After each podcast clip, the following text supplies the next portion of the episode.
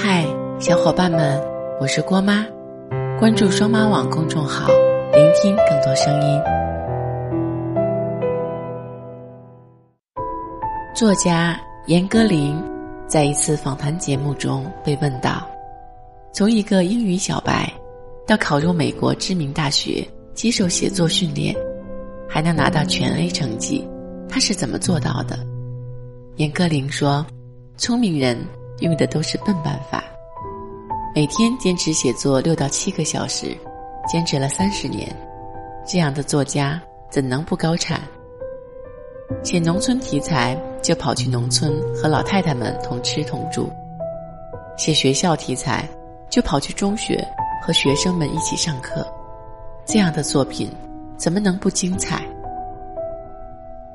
严歌苓接受采访时曾说：“写作。”最大的敌人就是懒惰。在我眼里，严歌苓是一个聪明人。他的聪明就在于没有方向之前只管努力，而有了方向之后只管坚持。聪明的人都知道，唯有日积月累的沉淀，才能带来蓄势待发的灵感。没有捷径可走时，就把寻找捷径的精力用来默默前进。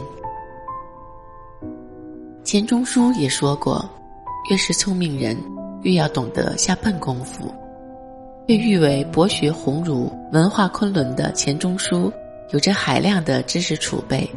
他博学的笨功夫，就是争分夺秒的读书。钱钟书读清华时曾立志横扫清华图书馆。有同学回忆说，钱钟书一个礼拜读中文书，一个礼拜读英文书。每个礼拜六，他把读过的书整理好，抱去图书馆，然后再抱一堆回来。钱钟书在清华待了四年，连玉泉山八大处都没有去过，所有的假期都用来读书了。传言钱钟书记忆力超凡，但他过目不忘的笨功夫，就是反复推敲和记忆。他曾透露自己读书不遗忘的秘诀是。好读书，肯下功夫，不仅读，还做笔记。不仅读一遍两遍，还会读三遍四遍，笔记上不断的填补。正因钱钟书下足了积年累月的笨功夫，才有了后来不大精深的管锥编。聪明的人都把刻苦当做一种才能。曾经有朋友诉苦说，毕业几年换了几份工作。每份工作都很拼，却始终在小职位上熬着，感觉很没意思。想迅速出人头地，是我们踏入社会时的普遍心愿。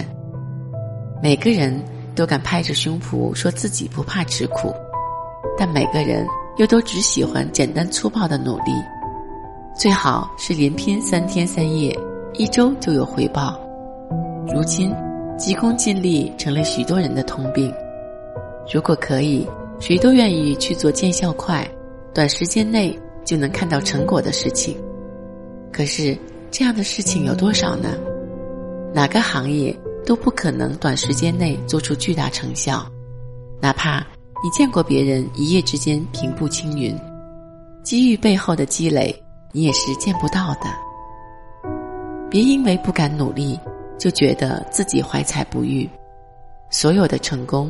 都是慢慢熬出来的。不做好厚积薄发的准备，再好的机遇放手上都白搭。我们以为聪明人成功靠的都是天赋，但真正的聪明人却从不指望天赋。他们明白天赋是努力达到一定程度后的锦上添花，并不能成为努力的替代品。我们传颂愚公移山的故事。因为愚公是一个真正有远见的人，他知道，想要得到最好的结果，就得承受最艰难的过程。他知道，再大的困难也抵不过滴水穿石的认真。遇山敢开路，遇河敢搭桥，这世上能难住他的事情还有多少呢？沉得住气，发得了力，才是人生大智慧。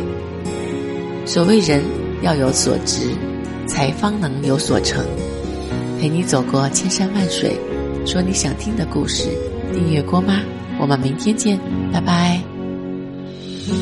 又是整夜的与你喝了几杯，笑得好美，我的伤悲早已疲惫，心还爱着不肯退，宁愿强颜欢笑，倾听你的梦，爱的烦恼，再一次次习惯你的。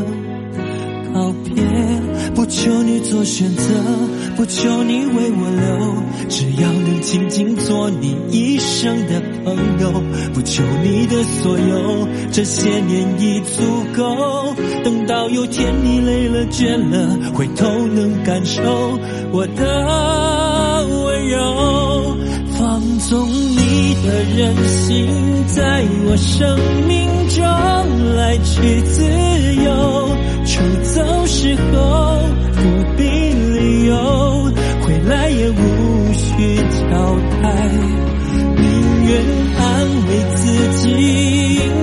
是。